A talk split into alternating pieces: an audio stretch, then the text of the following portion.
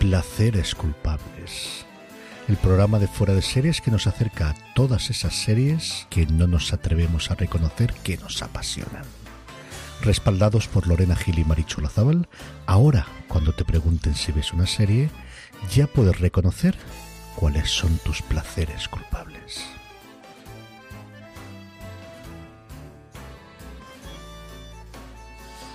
Hola a todos y bienvenidos una semana más a Placeres Culpables, el programa de fuera de series en el que semana tras semana, pues la verdad es que francamente muchas de ellas no sabemos de lo que vamos a hablar hasta el segundo antes, pero que enseguida cogemos carrerilla la señorita Maricho Lazábal y yo. ¿Cómo estás, Maricho? Pues muy bien, aquí un domingo más, o sea que hoy, hoy además hasta he madrugado. Me he levantado de la cama a las 11 de la mañana, pero he, madrugado. He estado básicamente leyendo y mirando el móvil. ¿A, qué hora, por curiosidad, te has, has y media. Madrugadora. Hoy me despertado muy pronto. Yo me he ayer, levantado Ayer estaba escojonando, mi, ya, ayer estaba escojonando mi padre, porque anteayer le digo, uy, he quedado mañana a la mañana a tomar un café con una amiga. Y me dice, ¿a qué hora? Digo, a las doce y media. que es la hora del café de toda la vida. La hora del desayuno. A mí me ha dado tiempo a ir a casa de mi madre a hacer un extreme makeover a la terraza y con las mismas volverme. Mientras que compraba y hacía ahí un Sara en mi casa cogiendo cosas de la mía, yéndome al chino como las locas y he hecho un extreme makeover. Me ha quedado de revista. madre mía, madre mía. Un domingo por la mañana cualquiera. Marichu, querida mía, ¿qué has estado viendo? Pues a ver, esta semana he vuelto, estoy volviendo a ver El asesino sin rostro porque HBO sacará un episodio especial ahora, la semana que viene, si no me equivoco. Pero me he visto Maricón Perdido, muy recomendable. El arranque de Transplant, tendréis un razones para ver y ya os aviso que me ha gustado mucho. Eh, he arrancado con Katla, que es eh, esta serie que Netflix ha sacado intentando ser la heredera de Dark Vi solo los tres primeros episodios, pero bastante bien. Me he pegado una maratón de The Good Doctor del copón de la baraja porque acababa la temporada esta semana y quería escribir una crítica y eso implicaba verme 14 episodios en 48 horas. Lo hice. Y me he visto la quinta. y estoy bien y no me ha pasado. Tengo que reconocer que el día que acabé de ver The Good Doctor no estaba tan bien, pero hoy ya estoy recuperada. Buah, tío. Vaya, es que además ¡Qué atragante! las series médicas tienen un problema y es que tienen una componente de drama todas. Si ves un episodio no pasa nada, pero si ves 14 episodios, de repente te encuentra tu marido llorando en la habitación. ¿Por qué? Pues no sé por qué, porque llevo 14 episodios de Good Wife, o sea, de, de Good Doctor, básicamente. Y fue un poco lo que me pasó esta semana, que el primer día lo llevé bien, la primera tarde, el segundo día lo llevé bastante mal, y la última mañana lo llevé terriblemente mal. O sea, era en plan, el mundo no merece la pena, eh, yo solo quiero que esto acabe. Oh Dios mío, oh Dios mío, porque ocurren tantas desgracias en el universo. Eh, bueno, pues esto para la siguiente ya lo sé y Marichu tiene que ver de Good Doctor un poquito escalado. No sé si semana a semana, pero no 14 episodios de piñón. Y me he visto la quinta temporada de Los Simpson porque me estoy utilizando Los Simpson como serie para, para irme a dormir y me he dado cuenta de que, por ejemplo, de la quinta había bastantes que o no había visto o no me acordaba de ellos. Así que, a ver, a ver, porque hay 200 temporadas, o sea que como siga con ella hasta el final, eh, igual mm, Placeres Culpables ha extinguido y yo sigo viendo Los Simpson a la noche, puede ser. Es posible. Yo haces como yo en eso, el de elegir una serie que ya has visto, que por lo menos conoces bastante, y con esa serie es como si dijéramos que coges el run run que, te da ahí. Claro, lo quiero ver, pero no me hace falta. Exacto, el truco es, me está gustando lo que estoy viendo, pero no me está enganchando, porque si me engancho no me duermo. Entonces tiene que ser algo que en realidad me dé un poquito igual o que me la haya visto suficientes veces, para que, bueno, ya sé lo que pasa. Y entonces para eso la comedia de 20 minutos funciona muy bien porque suelen ir por escenas. Con lo cual, una vez has acabado de ver a la escena, si en la siguiente te coge. A ver, yo para dormirme necesito 40 segundos, de verdad, es una cosa milagrosa.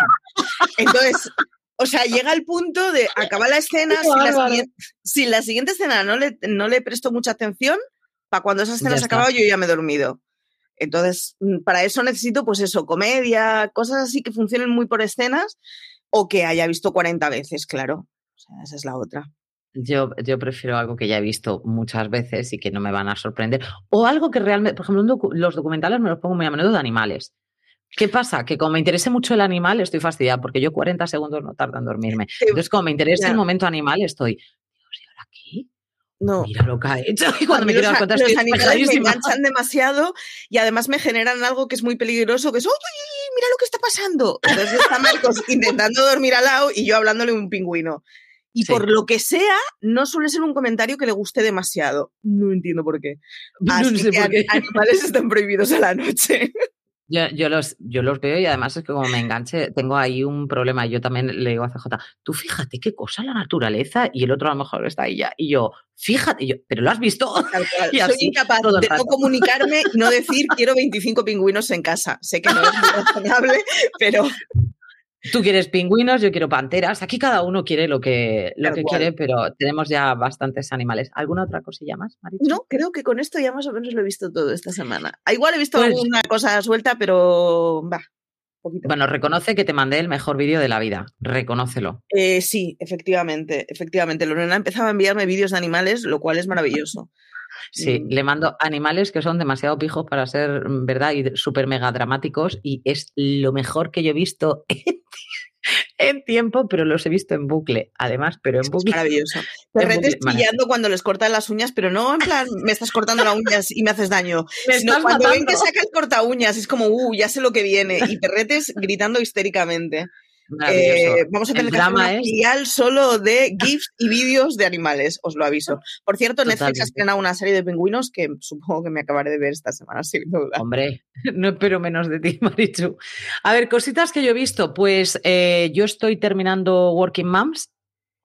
Una cosa es que me guste y otro esto ya es el paso, es el nivel superior de cómo puede evolucionar. una serie canadiense, que las series canadienses, igual que Transplant, que también la eh, hemos empezado ya con, con ese piloto, eh, las series canadienses que a mí me gustan en exceso, no lo puedo. A ver si me la veo y la traemos una semana, Working Moms, que ahora está en Netflix. Working Moms efectivamente está en Netflix, tenéis cinco temporadas para ver, yo a mí me quedan creo que son dos, tres capítulos, me los he, me he cascado las cinco temporadas en una semana y eh, mm, es que no, no podía evitarlo. O sea, no puedo evitarlo porque me parece una serie llena de, matices, de, matices de, como, como madre y como, y como mujer, de las cosas a las, que, a las que te enfrentas diariamente y que mm, la sociedad llega o no llega a aceptar dependiendo de lo que estés haciendo. Y mm, eh, cómo la amistad entre las mujeres se hace cada vez más fuerte, incluso mujeres con las que no compartes ni siquiera los principios, pero te están entendiendo tan bien que es imposible que al final no congenies le aceptas lo que tú en la vida aceptarías con otras personas, pero porque te está comprendiendo, ni más ni menos. Entonces, me parece que está muy bien hecho. Me parece que uno de los protagonistas, que es un chico, em, lo hace francamente bien. El personaje es un personaje así tontorrón y bobalicón, pero que es un primor de tío y que mm, se queda él con, la niña. Entonces, eh, ahí han jugado muy bien a quito a la madre, pongo al padre, vuelvo a quitar al padre, vuelvo a poner a la madre, así continuamente. Me gusta mucho más el padre que la madre. Aparte que el padre es un tío, Guaperas es muy parecido al de Parks and Recreation cuando salía mm, eh, el que ahora es tan famoso y que se puso cachas y que no era cachas. No me acuerdo. Eh, tu madre, Brad, Pratt. No me acuerdo cómo se llama, pero, pero lo estoy viendo en mi mente. El, papel que hacía en Parks and Recreation es ese rollo de, chico, así un poco alicón, que te puede sorprender muy mucho, además, y que es una cosa maravillosa. Y eh, lo otro que he estado viendo, he visto Loki, he visto el segundo capítulo de Loki. Nosotros no, así que no me cuentes nada. No, yo he olvidado. Cosas, no spoileo, pero es sí, pero no, pero bueno, pero aún no lo sé. Estoy oh. ahí, el Loki estoy en un... No me molesta, pero no me apasiona. Vale. ¿Vale? Y lo que sí que me ha gustado mucho y he sufrido mucho, y esto, bueno, sigo sufriendo mucho, es con I'm a Killer. Eh, que lo tenéis también en Netflix. Voy a decir, yo I'm a Killer la he visto, no la estoy ubicando en la cabeza, pero sé que la he visto. Son dos temporadas por el momento que, podemos encontrar en Netflix y nos cuenta la, historia de, presos en Estados Unidos, la historia de cómo llegan a, esa situación.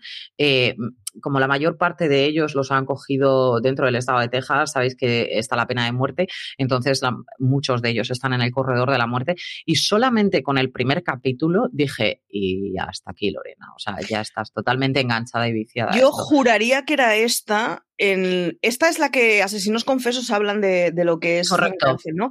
Sí, sí, en esta había un par, o sea, porque hay algunos de pues no lo sé, habría que ver en el jurado, pero había un par de, yo sé que es prejuzgar y que es erróneo, pero si me lo encontrara en la calle cambiaría de acera. Claro, yo, hay, un par que, que, que, tienen una forma de hablar, una forma de exponer, unos rasgos, un todo, que es como, guau, colega. O sea, muchos de ellos dan miedito, pero em, a mí lo que más, lo que más miedo me da es la, situación. el primer capítulo de Ama Killer, estamos hablando de un preso que em, entra en, para, de por vida, pero en ningún momento en el corredor de la muerte, pero hmm. ya sabes que tienes una sentencia de por vida, y él hace, o sea, mata a otra persona diferente. O sea, ya dentro de la cárcel, con el hecho de estar en el corredor de la muerte. Porque ya te explican clarísimamente que ese tío llevaba confinado en aislamiento más de 20 años. Esto lo en decía aislamiento. Pablo Ibar, yo no me acuerdo si es en la novela, en alguno de los documentales, no lo sé porque de Pablo Ibar consumo todo lo que me cruzo. Y hay en uno de ellos que comentaba precisamente que en el corredor de la muerte no se está mal. En el corredor de la muerte el problema es que te van a matar. Pero dentro de lo que cabe, eh, la mayoría de la gente que hay ya como ha aceptado su futuro y está en una situación de vamos a tener las cosas tranquilas. Pero que él, sin embargo, lo, había pasado mucho más, mucho peor en la cárcel porque él dice que hay, un ambiente de, violencia y de tensión que es muchísimo mayor que el que te encuentras en el corredor de la muerte. Y, él, claro, esto soy yo eh, dicho desde mi confortable cuarto, pero las declaraciones de Pablo Ibar te conseguías explicar con dos o tres palabras que era decir, hostias, que realmente tiene que ser muy, muy, muy jodido estar en una cárcel americana en una cosa así. Luego, además, con todo el sistema penitenciario que hay en Estados Unidos, en donde las cárceles están privatizadas, funcionan como empresas en donde en lugar de llevar a coser balones a Tailandia, los meto a los presos. Entonces, hay un montón de cosillas extrañas que yo no sé si el sistema penitenciario aquí es igual, porque no hemos visto eh, tantos documentales como en el estadounidense. Pero en el estadounidense es. Me da ninguna envidia, ¿eh? Yo lo que me dejó muy en shock fue el hecho de ya no solamente que estuvieras en la cárcel, sino es que este tío en concreto estaba metido en aislamiento. En aislamiento es, es que no ves la luz del sol, como aquel que dice. Entonces, 20 años metido en aislamiento porque además es que no salía, por más que hiciera cosas, es que no salía y no salía y no salía. Y al final dijo, mira, y le metieron a uno dentro de aislamiento y dijo, ah, Tamar, viendo la farola, te mato. Y pasó por cinco abogados, cinco porque ninguno de ellos quería meterlo en el corredor de la muerte. Cinco años, o sea, cinco abogados, hasta que consiguió un abogado que dijo, ¿qué quieres, corredor de la muerte? Vamos a por el corredor de la muerte. Y consiguió el corredor de la muerte porque dice, claro, es que estoy pasando de estar en los mm, barrios más bajos del mundo a meterme en Beverly Hills.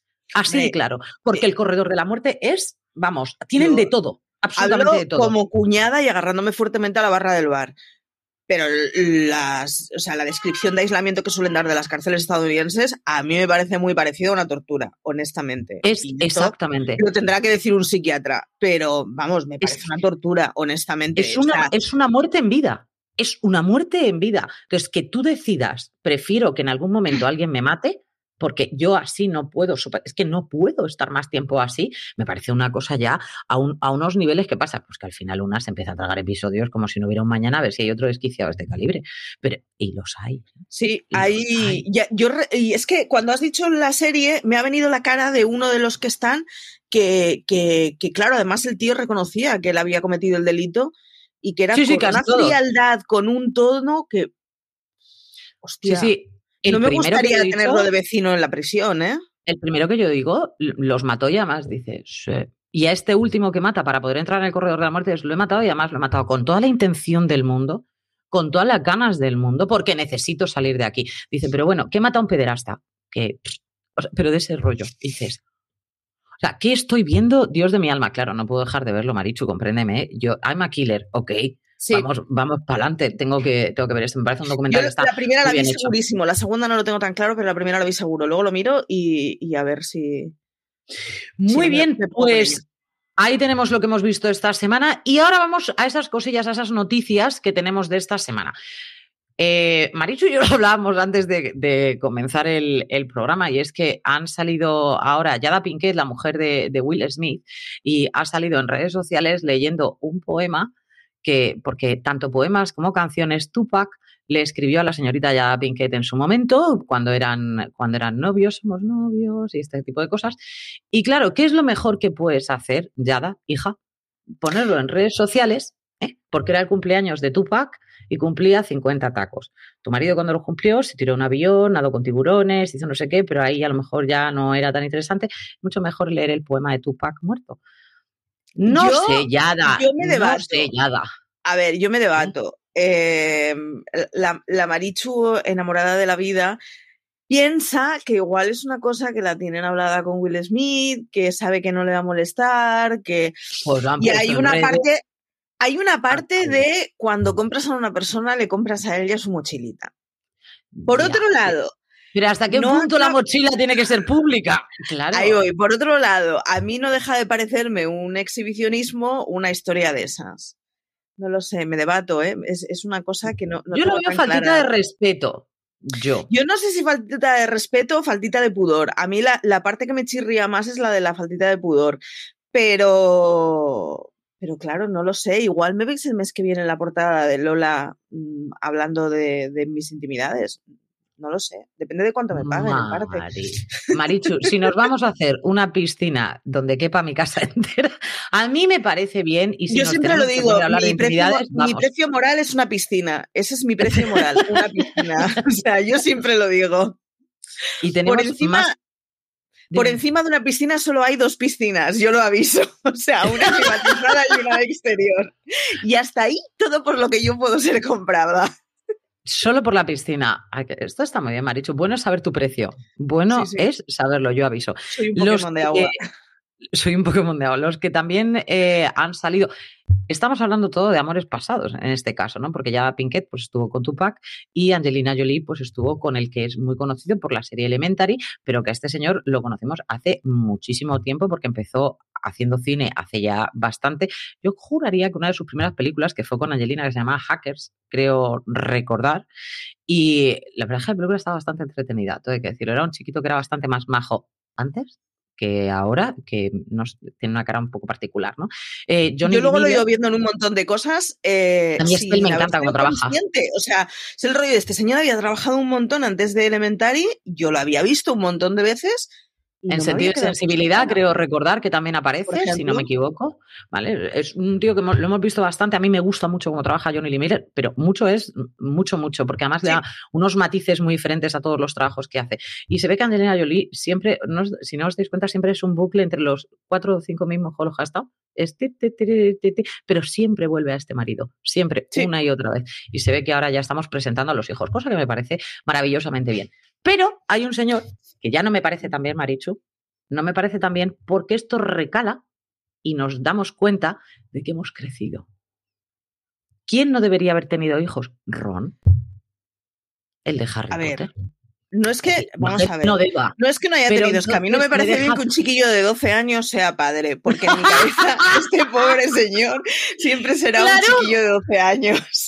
Claro. Me pasa con un amigo mío también, que de vez en cuando comenta cosas de es que mis amigos están teniendo hijos. ¿Cómo van a tener hijos tus amigos si tú tienes 16 años? Claro, el señor ahora tiene 30, pero en mi cabeza siempre tendrá 16. Y con este pobre, con Rupert Green, me pasa lo mismo, que es que en mi cabeza, y cuando le veo, es como, Jesús, qué estirón más malo estás dando. Bueno, ya acabarás de crecer, no pasa nada, no pasa nada, que es normal esto en la preadolescencia. Y es como, no, este señor es adulto, este señor eh, ya paga la declaración de la renta y el IBI y todas sus cosas de adulting. Hace un ratito, además. muchas cosas más que tú de adulting. o sea. Además, fíjate, Marichu, eh, eh, acepto menos que este hombre tenga un hijo y que este hombre haya crecido a que haya crecido Harry Potter. ¿Me explico? O sea, Daniel Radcliffe me parece muy bien que crezca o que no crezca, porque de hecho le hacía falta y ha crecido poquito, ¿no? Pero mm, él en concreto tenía esa inocencia en el papel que hizo de, Ron, que, que, me duele más que él crezca a, que, el otro ya se había peleado con Voldemort. ¿Sabes lo que te quiero decir? O sea, ya nació crispado. este me, me pasa un poco parecido con Emma Watson, que cuando, cuando la veo que la tratan como adulta, me siento como cuando tratan de adulta a niña de Stranger Things, que ahora no me acuerdo cómo se llama la actriz, que es como, vamos a ver, no cosifiquéis a una cría de 12 años, y es como, con la niña de Stranger Things, bien, aunque dentro de unos, dentro de poquito tiempo ya esta señora pasará a ser adulta, pero si Emma Watson es prácticamente de tu quinta, chiquilla. O sea, es como, si Emma Watson ya está titulada, eh, o sea, ya es una señora mayor, ya es una adulta. Y en mi cabeza sigue siendo una chiquilla de 12 años a la que la cosifican de una forma muy enfermiza. Cosa la que cosifican mal, pero ya no enfermizo porque ya es una adulta. La que sí que es adulta y que además eh, ha pasado las de Caín, porque esta muchacha ha pasado las de Caín y las de Abel, la hemos visto en series, la hemos visto en películas. Cada vez que cuenta algo es para. Sí. Oh, se te encoge el corazón, ¿no? Pero por fin, eh, poquito a poco está pues saliendo un poco del cascarón, como aquel que dice, intentando revelar lo que realmente ella quiere decir al mundo. Y en este caso es que Demi Lovato eh, por fin ha conseguido decir que es no binaria, cosa que me parece maravillosa y que poco a poco se vaya reestructurando la cabeza porque mm, ha pasado pues eso. Es que cuando pasas tantos traumas desde que eres tan pequeño es una cosa que luego la pagas de adulto sin ningún género de duda, ¿no? Y entonces el, saber exactamente cómo eres, lo que eres y hacia dónde quieres dirigirte no es fácil en el caso de estas personas que son personajes públicos desde que tienen nada, babilla, como aquel que dice, es todavía muchísimo más difícil, ¿no? Entonces a mí me parece muy bien. Sí. Y luego que tienen todo el derecho de contar absolutamente lo que les dé la gana de su vida, Eva ya está por delante. Pero mola mucho el referente, mola mucho que el referente de una persona guay que mola a los jóvenes hable abiertamente de su vida y no solo por el hecho de ser no binaria, aunque está muy guay que haya referentes no binarios para mm. los chavales. Así me parece maravilloso. Es bien. Así es bien. Es bien. Es bien. Vamos a hacer una pequeña pausa y vamos con una señora que es bien. Una señora era la buena esposa, la buena mujer, la buena de todo. La buena, buena, Marichu, buena, buena, ¿hasta qué punto era buena? The Good Wife fue una serie que empezamos a ver con una Juliana Margulis que, que a nosotros, yo que soy tan fanática y psicópata de, de, urgencias, me parecía, primero, que no debería haberse alisado nunca el pelo. Luego ya todo lo demás, pues una señora que me encanta con el pelo rizado y estas pelucas a mí no me van. Pero The Good Wife fue una serie que marcó también un, poco un patrón de comportamiento a partir de ahí con el, con el resto de las series de abogados que nos íbamos a encontrar. Y tenemos muchas series de abogados como referentes, pero no teníamos a una en la que la abogada, en este caso la abogada principal, marcara tanto el, el peso. Yo no recuerdo una así desde que había visto a a Marley Matlin hacer la serie en la que ella era abogada y sordomuda, que ya ahí tenía mm. como el, el copetín, ¿no?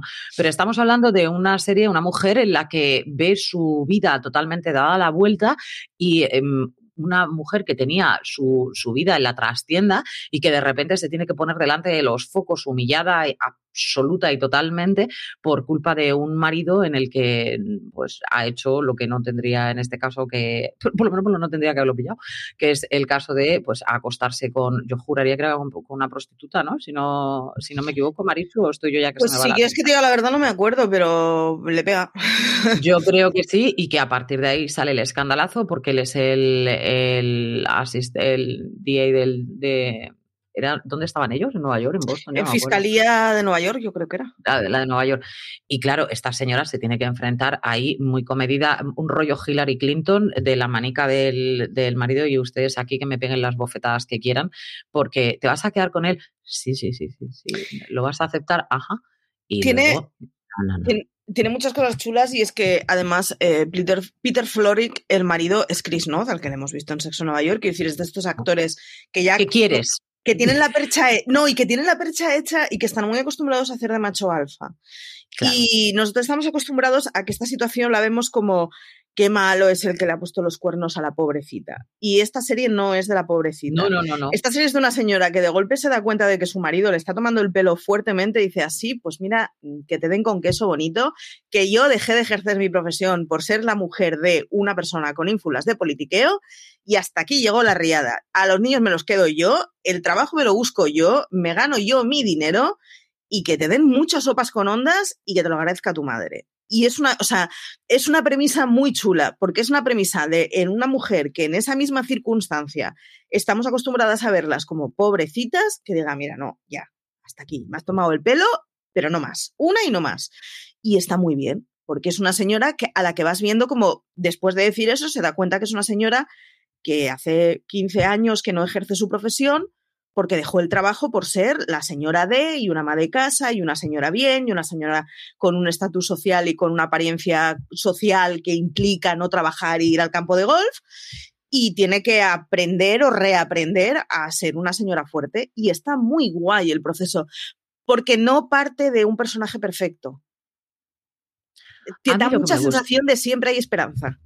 A mí lo que me gusta de, Alicia Florrier, a ver, me gusta y me disgusta las dos cosas, ¿eh? porque yo tengo un problema con las mosquitas muertas, grande. A mí me gusta la gente que habla claramente y no todo el rato que parezca geisha. Yo con eso no lo siento, pero va en contra de, toda mi religión. La parte buena que tenía era el hecho de que tú realmente los pensamientos de Alicia Flores los conocías. Si no los llegas a conocer, directamente ese personaje te cae fatal. Porque habrías pensado, porque es una mensica que todo el rato va con la cabecita así para luego darte dos leñazos. Entonces, lo bueno es que sabes la estrategia de Alicia, sabes hacia dónde quiere llegar Alicia, sabes que, es buena persona, que es una de las cosas yo creo que fundamentales, ¿no?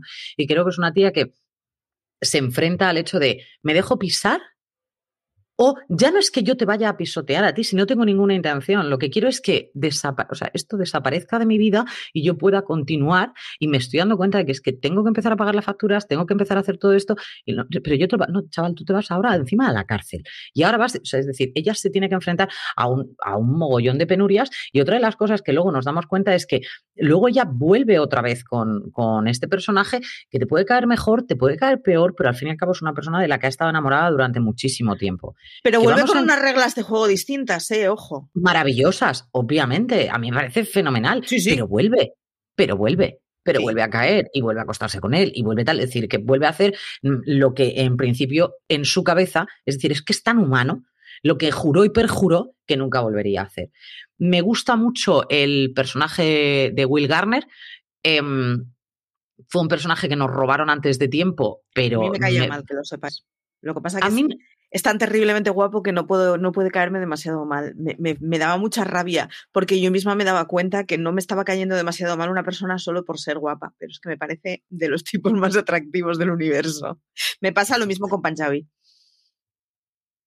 Esto es maravilloso, Marichu. Podríamos estar hablando horas y horas de quién, de cómo vamos en contra de, la una de la otra en cuestión de gustos. O sea, porque que, vamos, yo a este señor que se llama George Charles, tú sabes, ni con una pértiga o sea, nada, cero, eh, nada, ni con un palo lo tocaba. No, no, no, no, no, no. Ahora, si hablamos de Chris Noth, ya estamos hablando de otra. Aquí cada una tiene sus, sus momentazos. Pues Will Garner a mí no era un personaje que me desagradara. Mm, creo que la maravilla de The Good Wife son los personajes femeninos. En la mayor parte de los casos, de hecho, de ahí ha salido este The Good Fight tan maravilloso que ha sido el, el spin-off, que tenemos a unos, unos actores y unas actrices estupendérrimas, pero me hizo mucha ilusión encontrarme con un personaje en concreto que es Keriagos, que es el que, el que teníamos en las chicas Gilmore, y que de repente lo vemos mm, de otra manera. Lo vemos Yo, después de verle en Good Wife, no soy capaz de verle igual en las chicas Gilmore.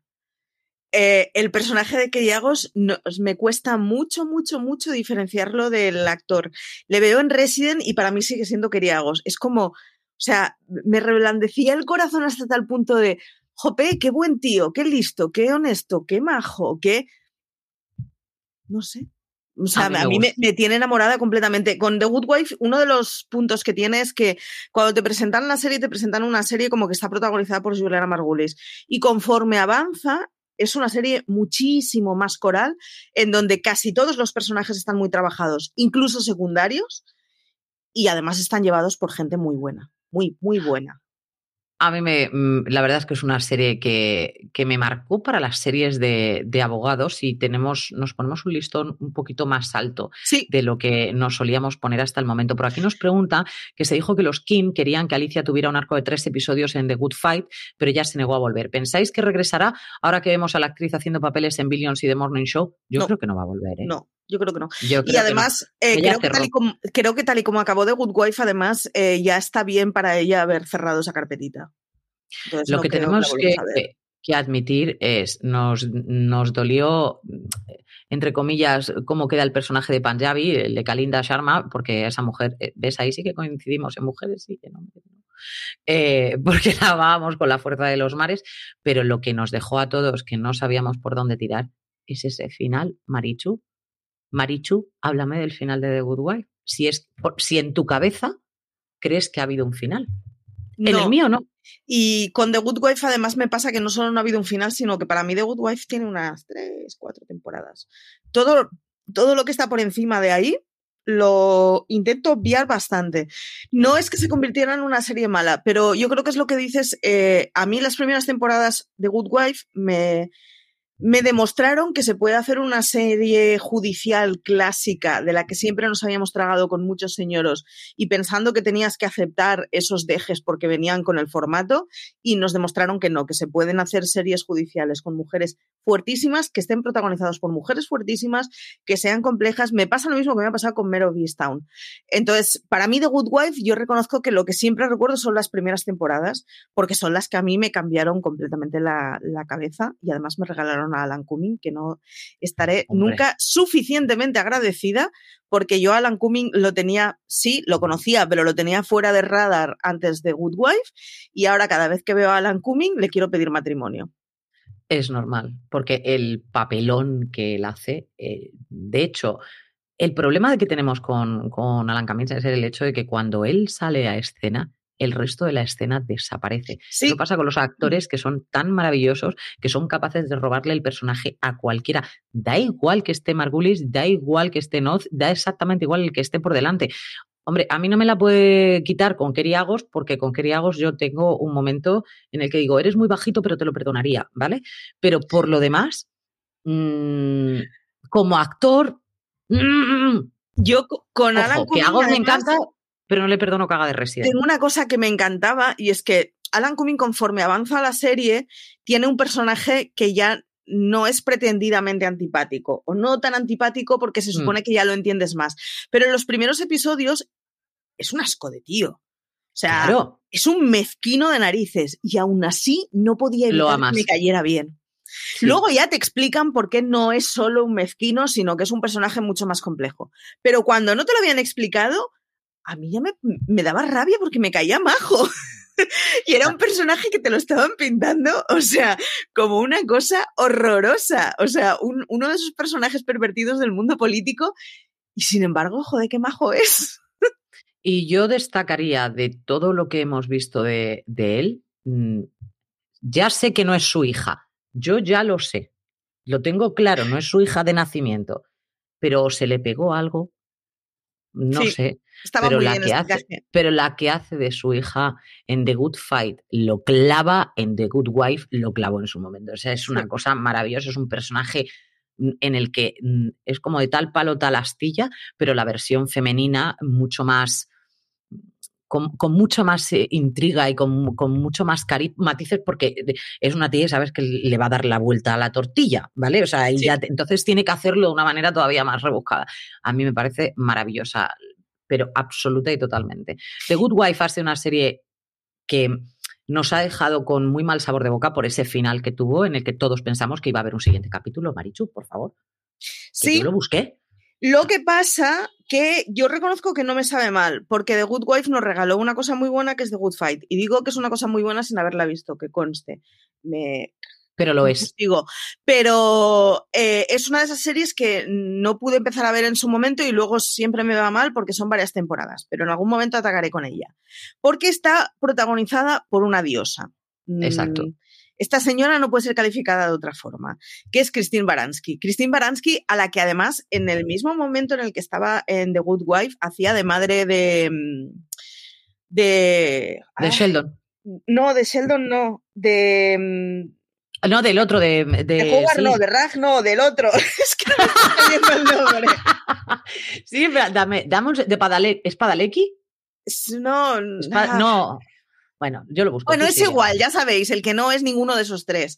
Jope, qué rabia, el compañero de piso de Sheldon. Puede ser que no me acuerde el nombre. Bueno, el caso es que no me acuerdo tampoco yo. Y de madre de ese señor con un papelón divertidísimo. O sea, una cosa lo Galeki, Galeki, yo, Padaleki, Galeki, Padaleki, una cosa muy loca y muy salida de madre, divertidísima. Hay una imagen de ella borracha con Sheldon cantando un karaoke que yo creo que es lo más maravilloso que he visto en el mundo de la comedia y eso que veo The Big Bang y estoy enganchada de Big Bang y cuando me la cruzo por la tele la sigo viendo, pero no creo que sea una de las mejores cinco comedias de los últimos años. Y sin embargo, cada vez que veo esa escena es que no puedo dejar de rescojonarme. Y es que Christine Baranski hacía un papel, además hacía un papel muy chulo en The Good Wife, que lo evolucionaban muy bien por el tipo de relación que le ponían, era muy divertido. Era una señora que está en esa franja de edad en que eh, le toca ser bastante arrinconada de la sociedad en casi todo, porque estaba ya en unos años en los que la sociedad te dice que ya estás vieja, decrépita y para retirarte, y Baranski decía que por aquí. Era, o sea, hermosísima, elegante, muy fuerte, segura de sí misma, ligona, eh, vacilona, lo tenía todo. Aparte de que es un coco, lo tenía absolutamente todo. Es Diane Lockhart y gracias a ella ahora tenéis, yo espero tenerla pronto, The Good Fight, que no conozco a nadie que se haya puesto a ver The Good Fight y me haya dicho... Y por cierto, hay que recordar que en este The Good Wife eh, teníamos a un maravilloso Michael J. Fox que también hacía un papelón, impresionante, pero impresionante, impresionante, que a mí me gustó muchísimo. Y el marido de Diane Lockhart, del cual estoy enamorada, yo no recuerdo desde qué edad tenía yo. Entonces, me da igual en lo que salga este hombre, porque a mí me parece que todo lo va a hacer siempre muy bien. Isaac Grenier, que era el señor que hacía de, matrimonialista, que es uno de los personajes más irónicos que he visto en años. O sea, me, ya ahora me dedico de vez en cuando a ver, o sea, cada vez que le veo en una serie lo busco en IMDB en plan, ¿qué otras cosas has hecho para cosas en donde te pueda localizar? Porque es un tío, es un actorazo del copón, hacía un papel secundario y sin embargo hacía un papel fantástico. Y la última, que no me acuerdo, es la periloj, la ah, pelirroja. Gracias. Que ah, estábamos acostumbrados a ver. Madre mía.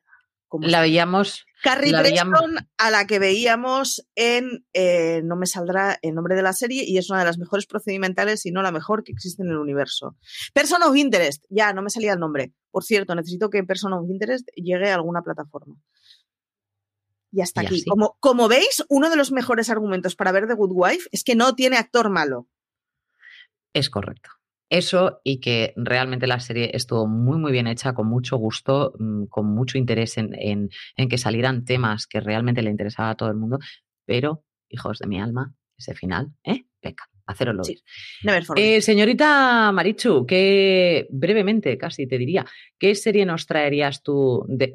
Esta es un recuerdo próximo, pero Marichu, nos vamos a un recuerdo muy lejano. ¿Cuál nos Sí, la primera serie, yo me acuerdo poquito de esa serie porque la vi siendo muy pequeña. Estoy hablando de Juzgado de Guardia. Y yo de Juzgado de Guardia me acuerdo básicamente de la Roquette, al que luego hace un papelón en, West Wing increíble. Y me acuerdo de. Em, no me sale cómo se llamaba el actor, el que hacía de grandote. Bull. Bull. Cuando, cuando Juzgado de Guardia se estrenó en España, yo era muy pequeña, yo no me acuerdo de más que de eso, pero me acuerdo de escenas y luego además la he visto de adulta, con lo cual, eh, digamos que hay cosas que después es verdad que este entorno me está sonando. Mi padre dice que es la primera comedia a la que yo me enganché terriblemente y que me descojonaba de pequeña. Pero es que yo era muy pequeña cuando se estrenó Juzgado de Guardia en España. O sea, yo ya era una yonki de las series cuando aún no entendía el concepto de serie. Me encanta porque Marichu no se engancha a la abeja maya. No. No, no, no, no, no. Yo juzgado de guardia se ve que era, pero que era un enganche terrible que me discojonaba con la Roquette. Y de hecho es uno de esos personajes que yo recuerdo con más cariño de cuando era pequeña. Juzgado de guardia era efectivamente una comedia que trataba de un juzgado de guardia con un juez joven. Era un juez, además, que era pues. Eh, Mago. Sí, pero, pero daba como buen rollo, era como enrollado, era jovencito, era simpático. Tenía el rollo este de un juez que no tiene la pinta de juez. Y entonces alrededor de él había un montón de fauna que son los trabajadores de la noche, que en estos servicios los trabajadores de la noche montan sus propias reglas y consiguen mundos muy paralelos, muy complejos, muy paralelos y en muchos casos muy divertidos. Y luego, claro, la ristra de clientela que te llega en un juzgado de guardia a la noche en Nueva York. Entonces, claro, todo eran casos que desde la España de los ochenta y algo eh, nos sonaban a marciano. Todo eran casos que a mí me parecían divertidísimos porque, o sea, en mi cabeza estoy segura que eso era una serie de fantasía, o sea, porque ninguno de los personajes era parecido a lo que me rodeaba a mí en mi entorno. A mí me parecía divertidísimo. Luego lo he visto de mayor y es que efectivamente es una serie que está muy, muy bien hecha. Es una serie que posiblemente está superada por los años porque tiene un tipo de humor no es infantil, pero, pero sí que es como muy bien intencionado pero bueno, claro, porque eran los años que eran y eran los momentos de comedia que eran, pero sin embargo sigue funcionando muy bien, sigue siendo divertida, sigue teniendo unas relaciones laborales que son muy divertidas y aunque el tipo de humor puede ser que se nos haya quedado como muy bondadoso, eh, ha aguantado muy bien. Eh, no tiene no tiene bromas que ahora resulten tan, tan carcas fuera de las cuatro o cinco esperables. A mí, yo he jugado a guardia, así que la he visto, la vi entera, o sea, no tuve, no tuve piedad. Recuerdo bastante los personajes, todos y cada uno de ellos tenían un tocado, es decir, no, no, no, podíamos dejar a uno que no fuera un poquito particular, desde las abogadas que había, hasta la Roquette que lo teníamos en la fiscalía, hasta el que estaba, pues eso, de guardia de seguridad, hasta la que estaba de guardia de seguridad, hasta el que tenía el kiosco. Es decir, teníamos ahí un, un mundo eh, que solamente era para ellos. Es, es, como, era como una cápsula en la que estaban ellos metidos y ese juzgado hacían de su capa un sallo. Y al juez, que era una de las cosas que a mí sí que me gustaba, era el hecho de que era un tío, pues eso, chisposito, graciosito, que hacía magia en, delante del, del, cliente sin ningún tipo de, de, problema, delante del criminal, que le daba exactamente igual, se la traía al pairo, pero sí que es cierto que cuando la situación tomaba un cariz duro, sí. Mmm, él cambiaba totalmente el rictus y empezaba una, una, serie totalmente diferente. A mí eso es lo que me gustaba de Juzgado es. Estaba muy guay porque daba la imagen de que se puede tener un cargo de responsabilidad, pero no por eso ser un amargado. Exactamente. y además, era muy joven también para estar amargado, ¿eh? Era muy joven. O sea, la Roquette era joven, pero no tanto. Entonces, claro, la Rocket, que luego lo vimos en Boston Legal también haciendo de abogado y que lo hacía francamente bien, eh, seguía un poco ese, ese prisma, es decir, es que yo ya tengo unos, unos, años más que tú, chaval, y no es para tomarse las cosas así, es para tomárselas de otra manera, ¿no? Entonces él está mm, más frustrado por el hecho de que le tocaba el juzgado de guardia que otra cosa, entonces no, no lo percibía de la misma manera que este, que era como, me han puesto aquí, es mi primer juzgado, me lo voy a pasar pipa, estoy de noche, me da igual, acaba de salir como aquel que dice de, sacarse las oposiciones y del mientras que la Roquette ya llevaba unos cuantos tiritos hechos y era como, pero que me estás contando, chaval? O sea, no ves que esto no puede ser así. Entonces, tenía un, toque especialmente divertido. Mi juego de guardia me gustaba muy mucho, Marichu. Sí, sí, sí. sí. Ojalá eh, reposición de juzgado de guardia o tenerla en alguna plataforma. Yo me la vi hace mil años, no recuerdo cómo la localicé porque no estaba en DVD. O sea, yo recuerdo, pues, pues el mismo circo que monté con Colegio Mayor en su día para volver a ver la de adulta, lo monté con Juzga de Guardia. Y hay bastantes de estas que vi cuando era pequeña que en el momento en que yo descubrí que, espera, espera, espera, se pueden ver series fuera de la televisión y fuera de lo que la tele te está emitiendo, me volví un poquito loca. Es normal, lo, lógico y lo normal. La que sí que podéis encontrar, y yo juraría que la podéis encontrar en Netflix, es la serie que yo os traigo esta semana, que es Breakout Kings. Eh, es una serie como alfas, en este sentido, en el sentido de que me la han cancelado muy pronto y yo quiero llamar a la cadena y que vuelva. Ese tipo de cosas que me dejaron con el corazón así un poco ahí. Y es que Breakout Kings eh, pasan muchas cosas en muy poco tiempo, cosa que a mí me gustó especialmente. Se fueron cargando personajes como si no hubiera un mañana y, y te lo hacían todo de una manera muy personal. Breakout Kings va de... Mm, es que, claro, he visto a Emma Killer y, claro, tengo que seguir el, el ritmo de la noche. Eh, Estamos hablando de un, de un Marshall y de un detective que montan una, una especie de, mm, eh, de, ay, ¿cómo te lo diría yo? de grupo especializado para capturar fugitivos, ¿vale? Entonces, para capturar esos fugitivos lo que hacen es, el Marshall, por cierto, le han quitado la placa, o sea que Marshall en ese momento no es, no tiene el poder de serlo. Marshall, pero eh, Marshall, pero muy poquito.